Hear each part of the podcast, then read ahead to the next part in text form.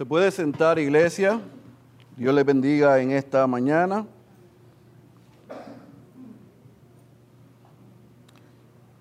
Esa es la gran diferencia entre el cristianismo y cualquier otra pseudo religión. Que nadie te puede asegurar que todos tus pecados han sido perdonados. Los pasados pecados, los presentes pecados y los futuros pecados a los que estamos en Cristo, tenemos la garantía que han sido perdonados. Y eso debe causar en nosotros la realización, no solamente en alabanza, sino también en estilo de vida, que todo lo que somos, tenemos y hacemos, se lo debemos a Él. Si ese fuese, y eso yo creo que era la oración mía mientras escuchaba a los hermanos dirigirnos, oh Señor, que eso sea una realidad en nuestras vidas. Que podamos realizar que todo te lo debemos a ti, a lo que hiciste a través de Cristo. Eso cambiaría completamente la forma en que hablamos, pensamos, respondemos y actuamos. Que el Señor nos ayude en esta mañana. Le damos la bienvenida a aquellas personas que nos acompañan por primera vez. Gracias por estar con nosotros. Cuando yo estaba en la escuela superior, yo tenía una maestra que era una maestra muy especial. Ella daba clases de precálculo, trigonometría y cálculo. El 80% de nosotros no entendíamos y el otro 20% no hacía caso. Así que el 80% de nosotros que no entendíamos absolutamente nada de lo que ella estaba diciendo, éramos estudiantes que estábamos tratando de terminar la escuela superior con buen promedio para entrar a la universidad. Así que imagínense en una escena, en un salón, con una maestra que ella hablaba y solamente se entendía ella, y usted tratando de terminar bien esa clase. Así que de vez en cuando y de cuando en vez, algunos de nosotros no solamente para vernos bien, sino porque queríamos y hacíamos un esfuerzo genuino de poder entender, levantábamos nuestra mano después de haber meditado por varios días cómo haríamos la pregunta. Y cuando nos llenamos de valentía y levantábamos la mano para hacerle una pregunta, ella cuando le daba la gana, nos miraba y nos decía, tú deciré. Y deciré presentaba su pregunta, ella se quedaba mirando y viraba la cara y seguía dando la clase.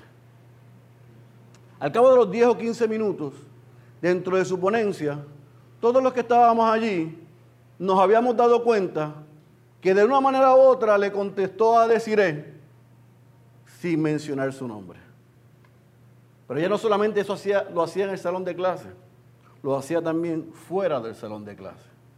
Cuando estábamos en la cafetería, en el recreo, o haciendo lo que no debíamos, ella nos veía, pero nunca nos llamó la atención públicamente, sino que nuestra hora de salón hogar y de devocional, cuando ella hacía su tiempo de lectura y de oración, allí sin decir nombre, decía, oh Señor, que tú ayudes a aquellos que se cuelan en la fila. Oh Señor, aquellos que estaban detrás del palo que no debían estar. Aquellos que en la capilla se duermen, Señor, que tú los levantes. Todo el mundo sabía que estaba hablando de usted. Usted se sentía aludido. Decía, trágueme tierra. Pero ella no se inmutaba. Tenía un talento y una habilidad para decir grandes verdades, no de manera directa, sino de manera indirecta. Jesús hoy va a utilizar esa forma que utilizaba mi maestra de cálculo.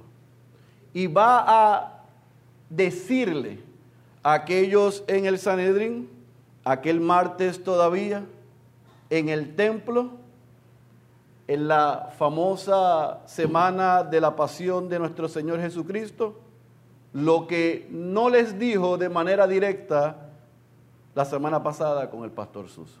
Así que nuestra travesía por la última sección del Evangelio según Marcos, yo te pido que vayas a tu Biblia, a Marcos capítulo 12, vamos a estar leyendo y estudiando y desempacando el versículo 1 al versículo 12 y vamos a estar viendo en esta mañana al rey como la piedra angular.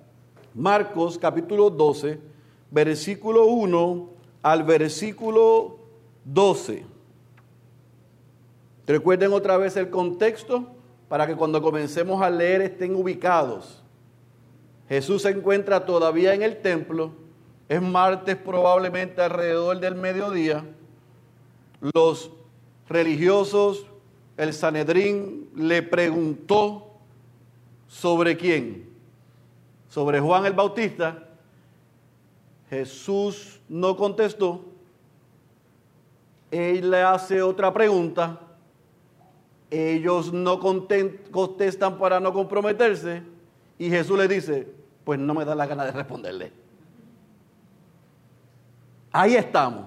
Y mire lo que dice el capítulo 12, versículo 1. ¿Está conmigo? Vamos a leer los 12 versículos, oramos y comenzamos a trabajar. Entonces, luego de eso, comenzó a hablarles en parábolas. Un hombre plantó una viña y la acercó con un muro. Cavó un estanque debajo del lagar y edificó una torre. La arrendó a labradores y se fue de viaje. Al tiempo de la vendimia envió a un siervo a los labradores para recibir de los labradores su parte de los frutos de la viña. Pero ellos, echándole mano, lo golpearon y lo enviaron con las manos vacías. De nuevo les mandó otro siervo y a él lo hirieron en la cabeza y lo trataron vergonzosamente. Y envió a otro y a este lo mataron. Y así con otros muchos, golpeando a unos y matando a otros. Todavía le quedaba uno, un hijo amado, y les envió a este último diciendo, respetarán a mi hijo. Pero aquellos labradores se dijeron entre sí, este es el heredero venid, matémoslo y la heredad será nuestra. Echándole mano, lo mataron y lo arrojaron fuera de la viña. ¿Qué hará entonces el dueño de la viña? Vendrá y destruirá a los labradores y le dará la viña a otros. Versículo 10. Ni aún esta escritura habéis leído. La piedra que desecharon los constructores, esa en piedra angular se ha convertido. Esto fue hecho de parte del Señor y es maravilloso a nuestros ojos. Versículo 12 concluye Jesús su ponencia.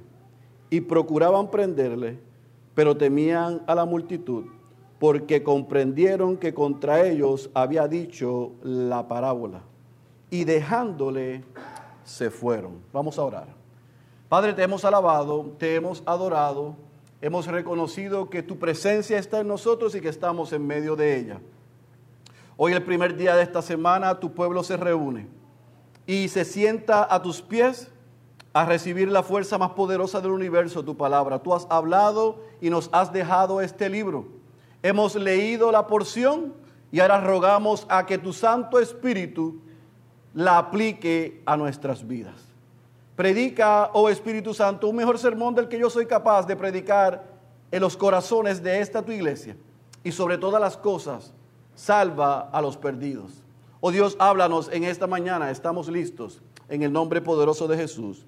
Amén, amén, amén. Si usted tiene un aparato electrónico y tiene un app de Biblia, yo pido que busque nuevamente esa porción pero en la versión nueva traducción viviente. Otra vez, Marcos capítulo 12, vamos a leer el versículo 1 al versículo 12, pero en la nueva traducción viviente. Si usted no tiene, no sabe lo que yo estoy diciendo, no se preocupe, siga en su Biblia, pero escuche cómo lo dice esta versión, porque probablemente algunos aquí como yo no tienen la más mínima idea de los términos en agricultura y hay muchas cosas aquí que no se entendieron. Y esta versión es mucho más friendly, mucho más amigable y nos puede ayudar a entender bien el contexto de la historia que Jesús está haciendo.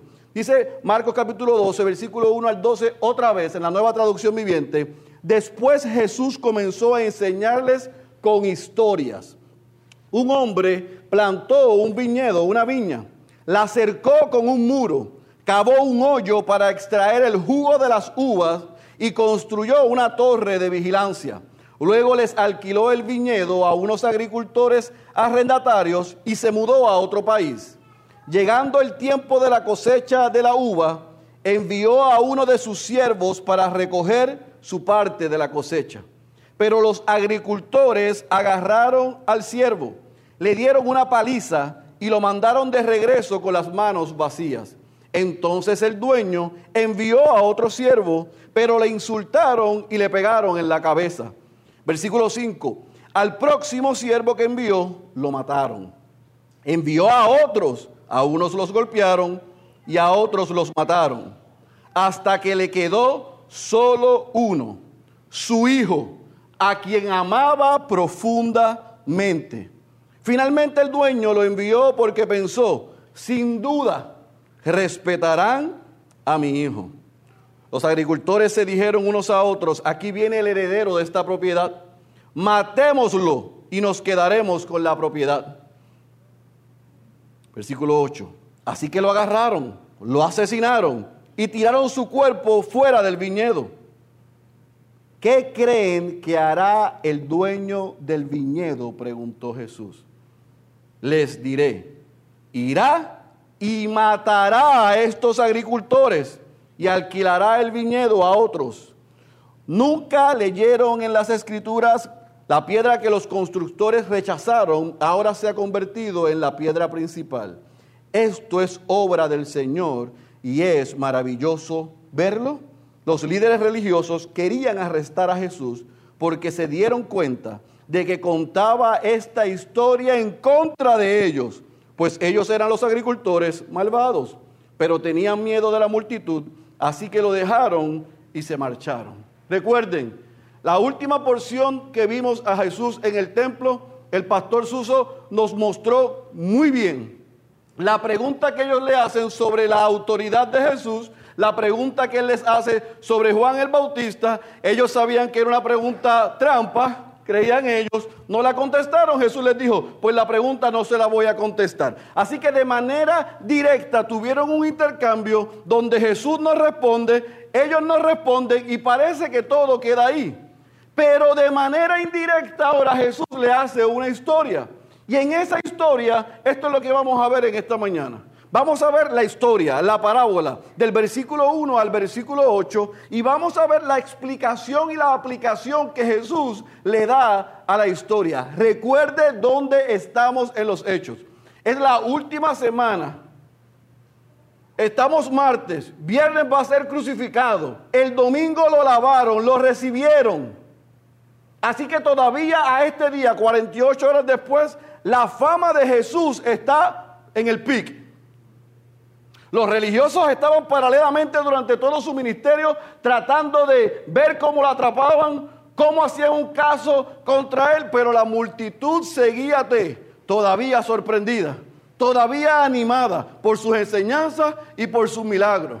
Así que en esa dinámica Jesús dice Marcos, y es importante que vean en el versículo 1, porque en los versículos paralelos y en la historia paralela en Mateo y en Lucas, él dice, comenzó a hablarles en parábolas.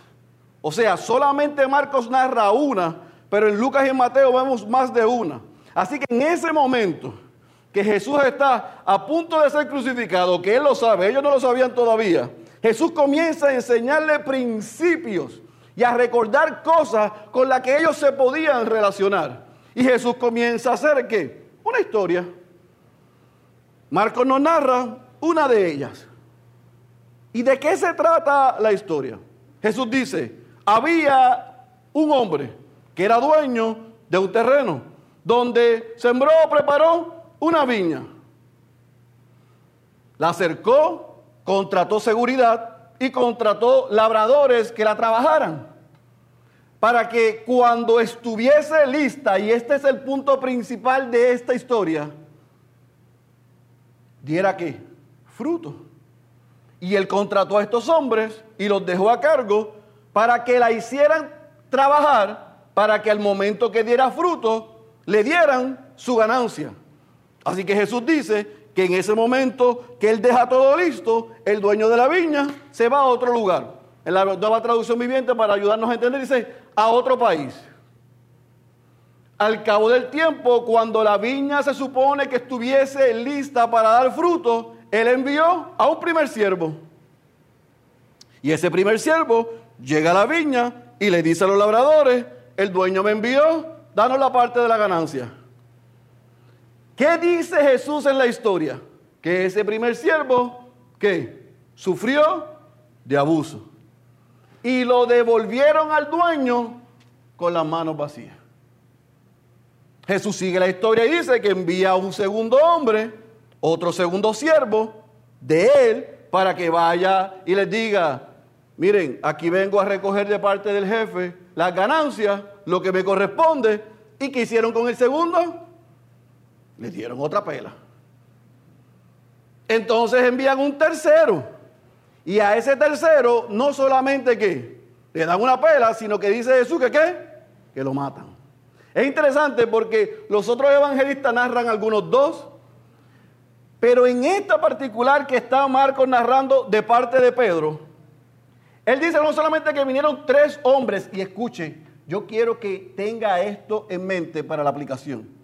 Un siervo va, regresa con las manos vacías, va un segundo siervo, le dan una peda también, regresa con las manos vacías, al tercero lo matan, pero muchos han narrado esta historia, han dicho al tercero y brincan al hijo amado.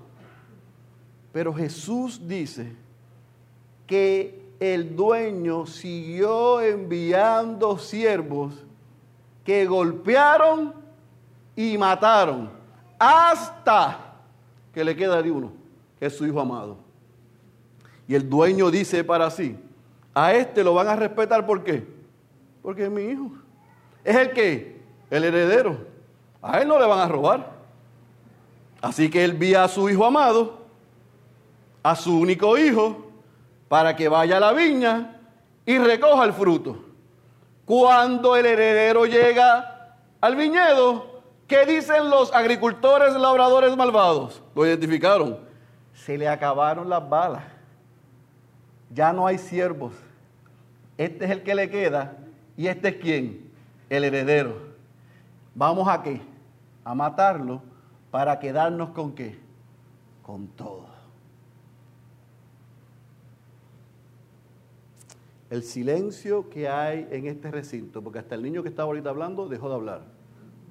Lo hubo allí en ese momento. ¿Cómo yo sé eso? Porque cuando Jesús termina esa parte, le dice las consecuencias que iba a haber sobre los labradores que mataron a los siervos y mataron al hijo. Y les dice, ¿qué hará el dueño de la viña? Vendrá sobre ellos, los destruirá, o sea, los matará y tomará el viñedo y se lo dará a otros. Ahora, en esta porción que nosotros leemos en Marcos, nosotros no vemos una reacción de los oyentes, que obviamente se entiende que era directamente quienes, los líderes religiosos. Pero si usted anota ahí, porque no quiero que vaya ahí todavía, en Lucas, en el texto paralelo 20:16, dice que cuando los labradores, o sea, los religiosos, se identificaron con los labradores, dijeron a viva voz, nunca suceda tal cosa. En otras palabras, Dios nos libre. Lo entendieron que era para ellos. Ahora, Jesús está haciendo una parábola, una historia. Hemos visto anteriormente, por los pasados tres años, que la parábola trae principios espirituales de una forma narrada que los espirituales lo podían entender. Los no espirituales no lo podían entender a menos que hubiese una obra del Espíritu. Pues hay una obra del Espíritu hecha aquí, lo vamos a ver ya mismo. Pero esa historia que Jesús está haciendo tiene mucha similitud con el momento histórico en el que Jesús está. ¿Por qué? Porque ese dueño es quién? Dios. ¿Quiénes son esos labradores malvados? Los líderes religiosos que estaban impidiendo por la historia hasta ese momento apartar al pueblo de Dios. ¿Quiénes son esos siervos que el dueño envió? Los profetas que una y otra vez de parte de Dios fueron anunciarle al pueblo que qué? Que se arrepintiesen y se volvieran a Dios. ¿Y quién era el Hijo amado? Jesús. Esa historia y narración que Jesús está haciendo, escuche, amados, tenía todos los componentes de lo que en ese contexto y la actualidad estaba sucediendo. Ahora, es importante que usted entienda que la viña, el pueblo de Dios, Israel, para la gente era muy común escuchar en parábolas el término del viñedo o la viña refiriéndose a Israel, al pueblo de Dios. Así que cuando Jesús comenzó a narrar la historia, ellos identificaron que estaba hablando de nosotros, el pueblo, la gente, los seguidores, los discípulos y los que estaban con él. Ellos también identificaron, los labradores malvados son estos religiosos. Los siervos fueron los profetas que nos han anunciado este momento. El dueño de la viña es Dios. Y el Hijo amado lo tenemos aquí. No sabemos todavía si es Dios o no, pero ese es el Hijo de Dios. Cuando se narra la historia y Jesús dice, juicio vendrá sobre esos labradores, ¿qué hicieron ellos? Dios nos libre, que eso nunca nos pase. Pero Jesús no dijo que eran ellos. ¿O usted tiene la versión Paco Ramos que dice que fueran ellos? Ahí no dice, están hablándole directamente a ellos. Porque ellos entendieron que era ellos, como dice el versículo 12. Porque hubo una obra del Espíritu para que probablemente por primera vez, cercano a lo que ellos estaban ya maquinando, se dieron cuenta que estaban refiriéndose a ellos. Y aquí no hay excusa después de esto. Y ahí es donde yo los quiero llevar en esta mañana. No hay excusa después que Dios muestra con claridad tu condición, mi condición, nos advierte y nos muestra lo que va a suceder. Ahora, fíjense en que Jesús no lo deja ahí. Hace una historia, ellos entendían los elementos de la historia, la contextualiza, pero fíjese lo que hace en el versículo 9 al versículo 12, lo que hace es que explicarla. Por si hubiese duda, Jesús la explica, pero es interesante lo que hace del versículo 9 al versículo 12. Porque en vez de decirle, el dueño, lo ha hecho antes, el dueño es Dios. Los labradores son ustedes. Los siervos fueron los profetas hasta Juan el Bautista que vinieron antes de mí. Yo soy el Hijo amado. Israel es la viña, el pueblo de Dios. Él pudo haber explicado todos los elementos y, completar el paralelismo, pero él no hace eso. Mire lo que dice el versículo 9 que él hace. ¿Qué hará entonces el dueño de la viña? Vendrá y destruirá a los labradores y le dará la viña a otros. En otras palabras, ya en este momento Dios ha decretado juicio. Y transiciona al versículo 10, en vez de aplicarla a ellos, regresa a las escrituras. Y en el Salmo 118, versículo 22 y versículo 23, el salmista narra una historia, pareciese una parábola, mostrando a Israel otra vez como la viña. Isaías, en Isaías 5 nosotros podemos ver también que se hace referencia a viña. Pero en el Salmo 118, el salmista muestra a Israel como que como la, míralo ahí, ¿qué dice? La piedra que desecharon los constructores. Yo quiero que usted se coloque en la posición de aquella audiencia y de aquellos religiosos. El hombre ya nos ha hablado de higuera. El hombre ha hablado de olivos. El hombre habla ahora de viñas. Y en vez de explicarlo, lo que nos dice es, nos regresa al Salmo 118 para hacer una comparación que de la misma manera que los edificadores, o sea, los religiosos, desecharon al pueblo de Dios de Israel, ustedes hoy han desechado a la piedra angular, al que se construye todo sobre él. En aquella vieja parábola hablaba del pueblo escogido en esta nueva parábola, Jesús le dice de frente, yo soy la piedra angular, donde todo el edificio se construirá y no será destruido. Pero igual que hicieron con Israel, las naciones paganas, ustedes los líderes religiosos me han desechado. ¿Está conmigo? ¿Lo puede entender la comparación? Ustedes me han desechado de la misma manera que se explicó en Isaías 5, la viña que no da fruto. Igual que se explicó en el Salmo 118 con la piedra que desecharon. Hoy yo soy la piedra angular donde Dios va a construir todo y ustedes me han rechazado. Yo le pregunto, ¿eso es una buena noticia lo que Jesús le estaba dando?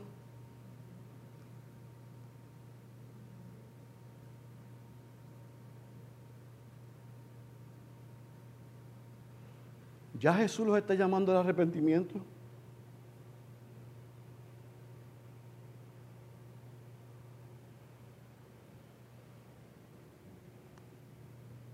Jesús les está mostrando misericordia.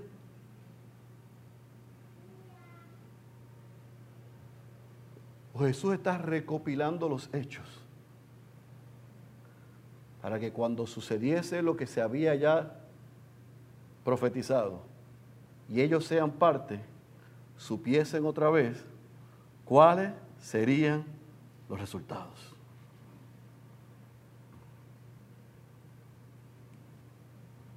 Recuerde, amados, es martes. Ya mismo gritan, crucifíquenlo. Cuando unos días le decían que, Osana, al rey.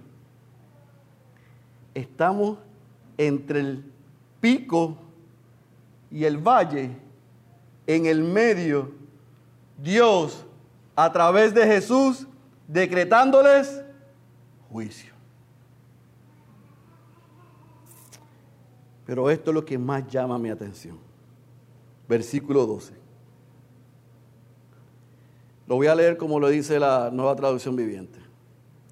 Los líderes religiosos querían arrestar a Jesús porque se dieron cuenta de que contaba esta historia en contra de ellos, pues ellos eran los agricultores malvados, pero le tenían miedo a la multitud.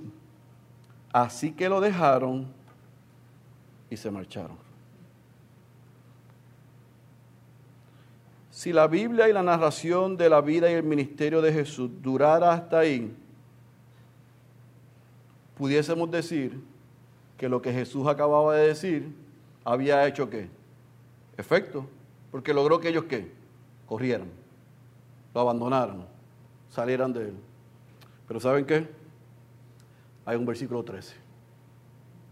¿Y sabe qué? Hay todavía parte adicional de la historia. Aunque Jesús los dejó sin palabra y decretó juicio sobre ellos, y se asustaron por su fama ante la multitud, continuaron maquinando hacerle daño a él. Y el objetivo, según ellos creyeron, dos o tres días después, se logró. Sin embargo, Jesús estaba consciente de dónde estaba y lo que venía adelante. Y Jesús no solamente quería sacudir a aquellos religiosos, sino también quería darle una palabra de ánimo, de aliento, pero también de advertencia a sus discípulos y a sus seguidores. Y eso es lo que yo quiero que ahora cuando aterricemos el avión en nosotros, esta parábola y nosotros, usted y yo la podamos ver. Jesús está corrigiendo y dejando un juicio sobre aquellos religiosos, pero a sus discípulos y a los seguidores le estaba dando una prueba de ánimo. Él les dijo a los religiosos, yo soy la viña, yo soy la piedra, igual que antes ustedes me han rechazado. Pero a los discípulos y a los seguidores, el que él fuese la piedra angular debía ser algo de ánimo. Para unos es juicio la verdad que para otros es una bendición. Para unos es condenación lo que para otros es bendición. Y yo se lo voy a poder probar, no me lo estoy invertando. Porque en estos 12 versículos hay tres cosas que nosotros como cristianos, que no estábamos allí en el templo, que no estábamos allí sentados o parados escuchando a Jesús, nos podemos llevar. Tres cosas sobre Dios, sobre nuestra relación con Dios, sobre la relación de los creyentes de la Iglesia Bautista Ciudad de Dios con Dios que Jesús nos enseña. Número uno, en el versículo 2, nosotros tenemos que entender que Dios espera fruto de los suyos. Dios espera que sus hijos, que los creyentes, que su iglesia dé frutos. El dueño de la viña en el versículo Dios dijo que al tiempo él esperaba que hubiese que frutos de la viña. Toda la inversión que se hizo, se hizo con la intención de qué? De que fuese fructífera. Ese dueño de la viña y la viña que hoy somos nosotros, la iglesia, Dios espera que lo que está invirtiendo en nosotros, la palabra que está siendo predicada, enseñada, que el discipulado que usted está llevando dé frutos. Él es el dueño.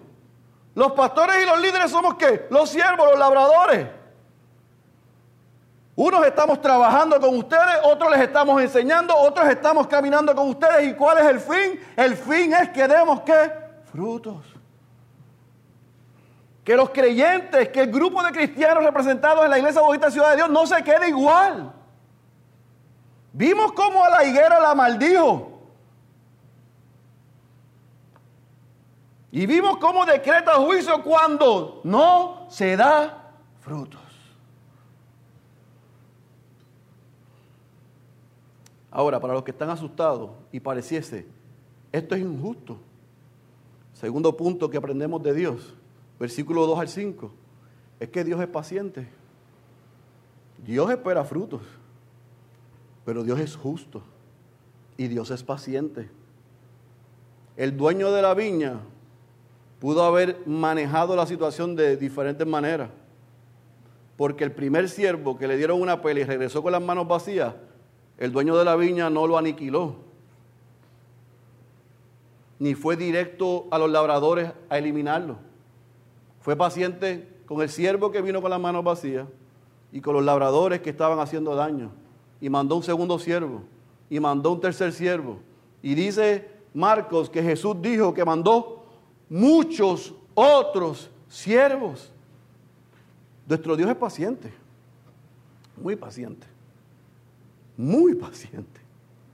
Yo no sé usted, pero Dios conmigo ha sido exageradamente paciente.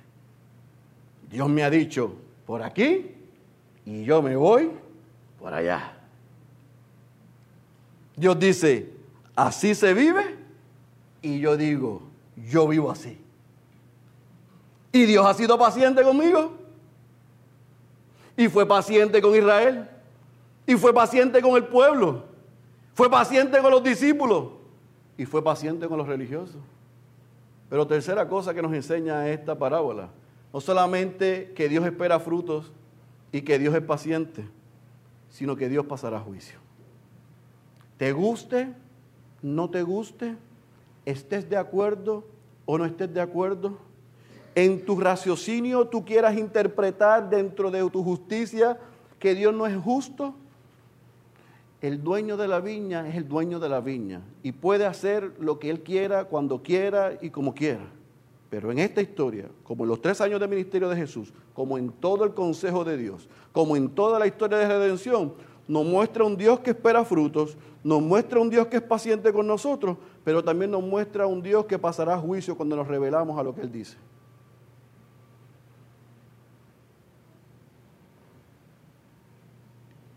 Eso está claro aquí. Escuche bien, esta parábola iba para dos grupos. Iba principalmente para los religiosos, pero también era principalmente para el pueblo de Israel.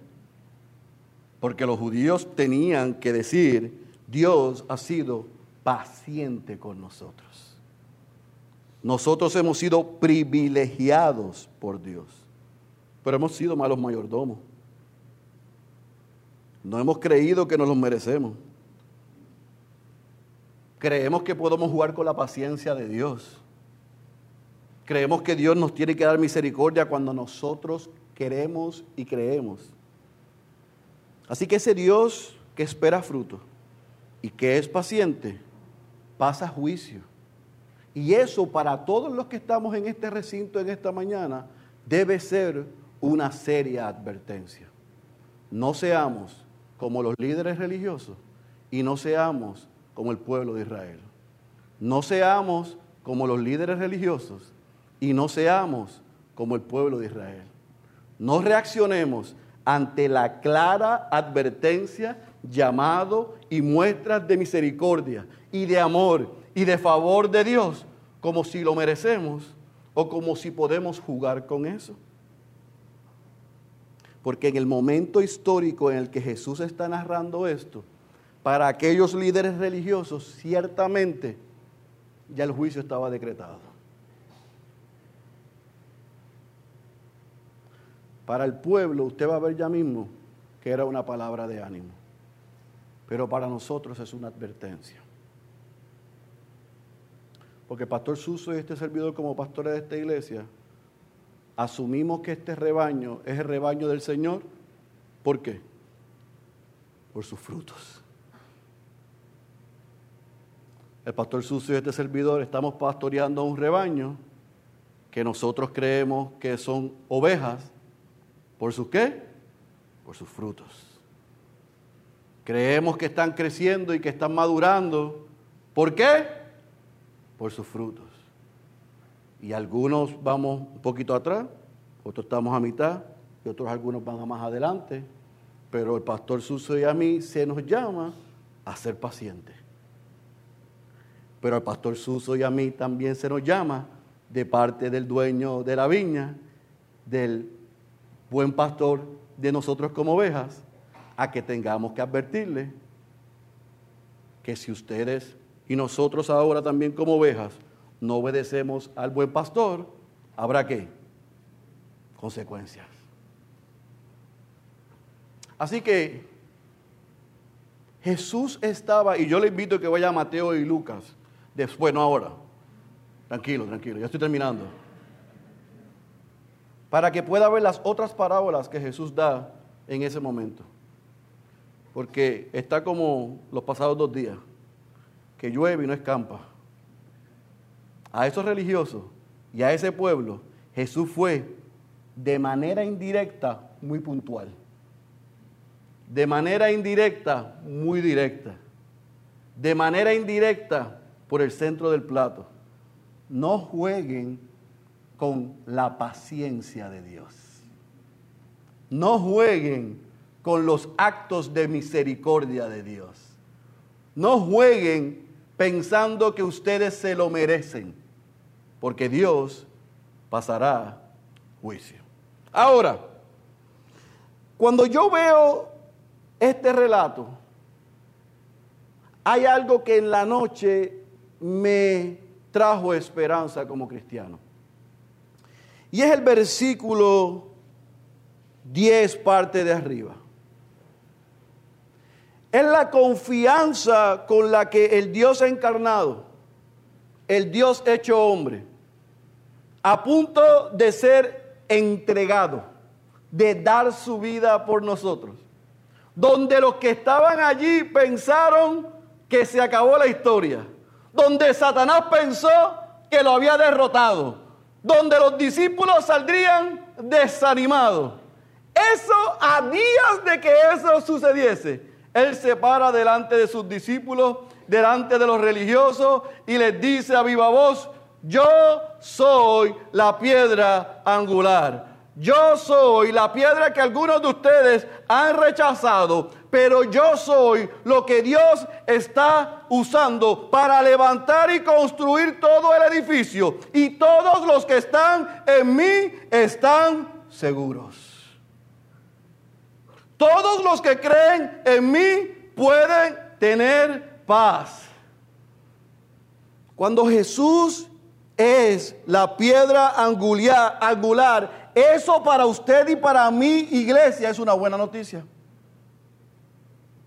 No importa la persecución, no importa la burla, no importa la dificultad, No importa las estrecheces, no importan las enfermedades, no importan las pérdidas, no importa lo que la vida dé o lo que la vida quite, si usted y yo estamos en Cristo, estamos seguros. Eso es una gran noticia. Porque Jesús estaba a punto de dar su vida por aquellos por los que el Padre había decidido desde antes de la fundación del mundo que Él fuese a dar su vida. Y la buena noticia para usted y para mí es que nosotros estábamos incluidos ahí. Y por la salvación tan grande que nos dio en Cristo, no hay nada que pueda pasar en el aquí, en el ahora, desde este lado de la eternidad, que nos pueda hacer, hacer a nosotros pensar o creer que estamos perdidos. Porque porque Cristo venció, nosotros se nos ha prometido que venceremos en Él y con Él. Así que yo sé que en aquel momento, en aquel momento histórico, a días de ser crucificado, escuche bien lo que voy a decir, porque yo espero que eso no pase aquí.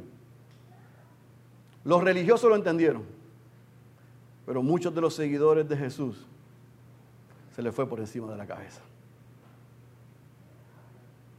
Yo espero que eso no nos suceda a nosotros, sino que sea una palabra de ánimo hoy. El rey es la piedra angular donde Dios está construyendo todo lo que permanentemente en el cielo nuevo y en la tierra nueva sus hijos vamos a disfrutar. Eso es una buena noticia. Que a pesar de usted, que a pesar de mí, que a pesar de nuestros pecados, que a pesar de lo que podamos pasar, en la piedra angular, en el Rey, en Cristo, usted y yo estamos seguros. Ahora, tengo que ser honesto porque si no, me descalifico. Eso es una buena noticia para el creyente, pero es una mala noticia para el no creyente. Porque muchos de los que están aquí han construido sus vidas, sus relaciones, su familia, sus negocios sin Jesús. Otros están buscándole un espacio a Jesús en sus vidas, en sus agendas y en sus chequeras. Cuando se recuerdan, se recuerdan de Jesús. A esos yo tengo que decirle que Dios es el dueño de la viña que usted, aunque usted no lo quiera, Él es el dueño de su vida. Que Dios ha enviado labradores y siervos para decirle que Él espera que usted se rinda al dueño de la viña, se arrepienta de sus pecados, crea en el Hijo amado que Él envió a tomar su lugar y mi lugar, que dio su vida por usted y por mí si usted se arrepiente, y dé frutos. ¿Cuáles frutos? No los frutos que dice este mundo, sino frutos dignos de arrepentimiento. Si usted hace eso y yo hago eso, esta viña será fructífera. Y otros también podrán disfrutar de la vid. Recuerde que fue el que dijo que Él era la vid y nosotros los pámpanos. Y separados de Él, nadie da frutos. Usted y yo podemos lograr todos los reconocimientos del mundo.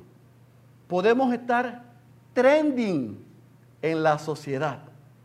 Pero va a haber un día donde estaremos frente al dueño de la viña y él no nos va a pedir cuenta por lo que el mundo consideró fructífero. Él nos pedirá cuenta por lo que hicimos con lo que nos dejó.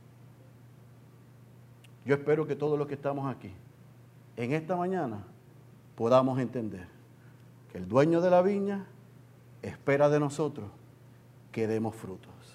Si estamos en Él, estamos seguros. Si no estamos en Él, hoy es un gran día para arrepentirte de tus pecados, poner tu fe en Cristo, confesarlo como Señor y Salvador y vivir junto, sostenido a la piedra angular donde Dios está construyendo un edificio. El que tenga oídos para oír, yo ruego que haya escuchado la voz de Dios. Cierre sus ojos, por favor. Padre, te damos gracias en esta tarde ya por Cristo, porque separados de Él nada podemos hacer. Gracias por sus enseñanzas, gracias por su testimonio, gracias por su vida, gracias por su muerte. Y gracias por su resurrección. Gracias porque a pesar de lo que podamos estar pasando, viviendo y experimentando, hay una garantía para tus hijos y tus hijas, que por la vida, la muerte y la resurrección de nuestro Señor Jesucristo, la piedra angular donde tú estás construyendo todas las cosas nuevas, tus hijos y tus hijas, estamos seguros. Pero también te rogamos en esta tarde ya, por aquellos amigos y amigas que nos acompañan aquí hoy, que han construido sus vidas sobre otro fundamento, que han sido como aquellos labradores malvados, como los líderes religiosos, como aprendimos la semana pasada, Dios como aquellos que quieren más, pero no han hecho lo que han tenido y han debido hacer con lo que se les ha dado.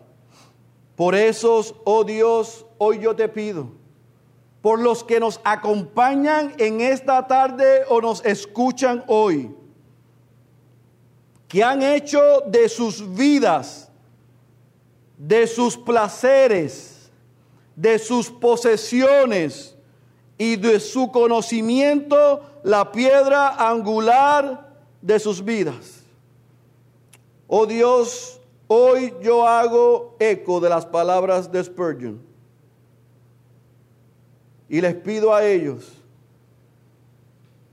que si no han escuchado bien a tu amado Hijo, ellos han rehusado su última esperanza.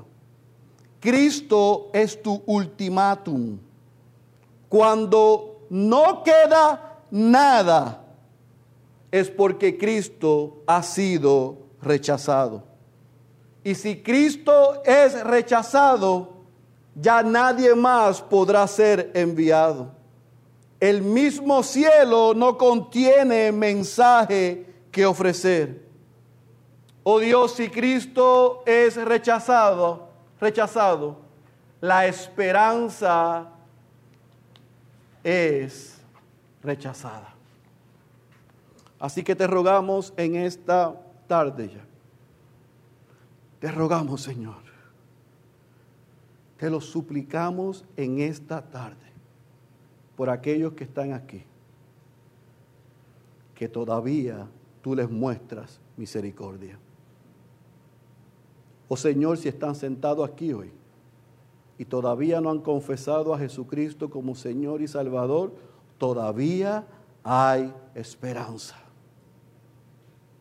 Te rogamos, Señor, que tú quites la venda de sus ojos y le des un corazón nuevo para responder en arrepentimiento y en fe y confesar a Jesucristo como Señor, como Salvador, como la piedra angular de sus vidas.